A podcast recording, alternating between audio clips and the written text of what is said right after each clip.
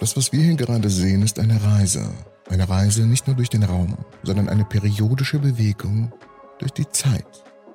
Einem deutsch-polnischen Forscherteam ist es gelungen, die allererste Videoaufnahme eines Raumzeitkristalls, wie sich durch die Zeit selbst bewegt und wieder zum ursprünglichen Ort zurückkehrt, aufzunehmen. Lasst uns gemeinsam dieser bahnbrechenden Forschung auf den Zahn der Zeit fühlen. Es tut mir leid. Und genau durchgehen, was wir hier im Video sehen. Also, bleiben wir erstmal alle ganz entspannt. Was sehen wir hier in diesem Video?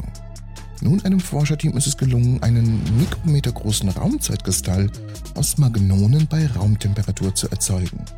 Mit Hilfe eines ultrapräzisen Röntgenmikroskops konnten sie die wiederkehrende periodische Magnetisierungsstruktur in diesem Video, was wir gerade sehen, festhalten.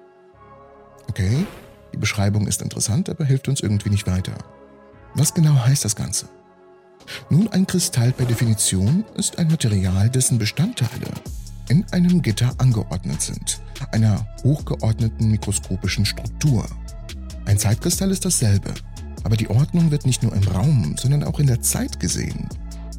Die Struktur verändert sich und oszilliert, wobei sie periodisch zu einer bestimmten Konfiguration wieder zurückkehrt, so wie in diesem Video, was ihr gerade seht. Nimmt man beides zusammen, so erhält man einen Raumzeitkristall. In der Studie verwendeten die Forscher einen Streifen aus Permaloy, einer Eisel-Nickel-Legierung, welcher dann auf eine winzige Antenne gelegt wurde, durch die sie einen Hochfrequenzstrom schickten. Lass mich das ein wenig besser formulieren und ein wenig mehr ins Detail gehen. Also, stell dir vor, dass wir über ein Material sprechen, das aus kleinen Teilchen namens Elektronen besteht. Diese Elektronen können durch verschiedene Prozesse in spezielle Zustände angeregt werden, die wir dann als Anregungszustände bezeichnen. In diesem speziellen Material können die Anregungszustände der Elektronen sich wie kleine Teilchen verhalten, obwohl sie keine wirklichen Teilchen sind. Diese falschen Teilchen, sie werden Magnonen genannt. Die Magnonen, das muss man dazu sagen, sind eigentlich keine richtigen Teilchen, im Sinne von subatomaren Teilchen wie Elektronen oder Protonen. Sie sind Quasiteilchen, und Quasiteilchen sind eine Art von mathematischem Konzept, das uns wiederum hilft, das Verhalten von Elektronen in bestimmten Materialien besser zu verstehen. Elektronen sind Teilchen, die in Festkörpern eng miteinander wechselwirken. Diese Wechselwirkungen können dazu führen, dass sich die Elektronen zusammen mit ihren Wechselwirkungen wie ein richtiges Teilchen verhalten. Und genau das bezeichnen wir dann als Quasiteilchen. Ähnlich dazu können die Anregungszustände in einem Material die durch Wechselwirkung zwischen den Elektronen entstehen, sich wie ein Teilchen verhalten. Diese Teilchen werden wiederum als Magnonen bezeichnet. Also, damit das klar ist, weil das sehr wichtig ist, während die Magnonen keine echten Teilchen im Sinne von Elektronen oder Protonen sind, helfen sie uns, das Verhalten von Elektronen in bestimmten Materialien zu verstehen und vor allem Dinge vorherzusagen. Obwohl Magnonen dann keine Teilchen sind im herkömmlichen Sinne, sind sie dennoch echt in dem Sinne, dass sie eine tatsächliche physikalische Entität darstellen, die in bestimmten Materialien existiert. Und jetzt erst kommt der knifflige Teil. Diese Magnonen verhalten sich auf eine sehr spezielle Art und Weise. Sie bewegen sich in diesem Material in bestimmten Mustern, die sie periodisch wiederholen, ähnlich wie eine Welle. Aber nicht nur das, sie bewegen sich auch in der Zeit periodisch. Das bedeutet, dass man beobachten kann, wie diese Magnonen in diesem Material in einem bestimmten Rhythmus ein- und ausströmen, als ob sie einen Kristall bilden würden. Aber in der Zeit. Deshalb nennen wir das Ganze auch einen quasi Raumzeitkristall. Und die Forscher konnten damit zeigen, dass solche Raumzeitkristalle viel robuster und weiter verbreitet sind, als wir es zunächst angenommen haben.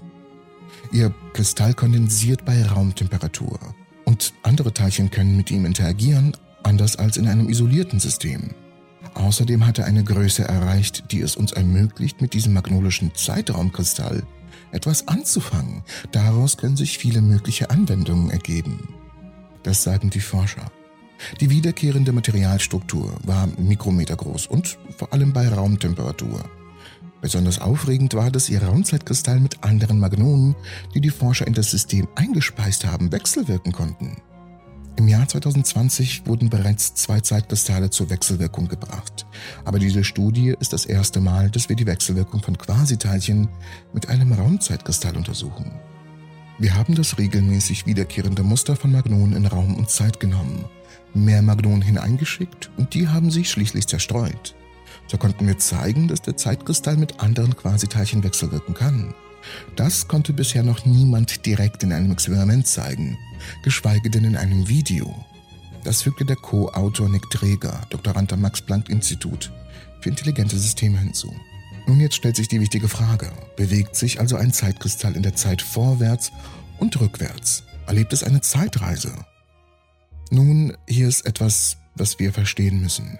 Die Bewegung des Zeitkristalls wiederholt sich in der Zeit periodisch, ähnlich wie bei einer Schwingung. Dies wiederum bedeutet, dass es sich nicht durch die Zeit vorwärts oder rückwärts bewegt, sondern dass es sich einfach nur periodisch wiederholt. Wenn man sich die Bewegung des Zeitkristalls in der Videoaufnahme ansieht, kann man sehen, dass sich die Struktur in regelmäßigen Abständen wiederholt, was die periodische Natur der Bewegung verdeutlicht. Aber was heißt es genau, wenn sich die Bewegung auch in der Zeit befindet? Findet nicht alles in der Zeit statt? Ja, alles in unserem Universum findet in der Zeit statt. Wenn wir sagen, dass sich die Bewegung des Zeitkristalls auch in der Zeit stattfindet, bedeutet dies, dass sich die Bewegung in regelmäßigen Intervallen wiederholt, ähnlich wie eine Schwingung. Es verhält sich ähnlich wie eine Pendeluhr. Zum Beispiel schwingt eine Pendeluhr hin und her und vollendet dabei eine Schwingung in einer bestimmten Zeit, die als Schwingungsperiode bezeichnet wird.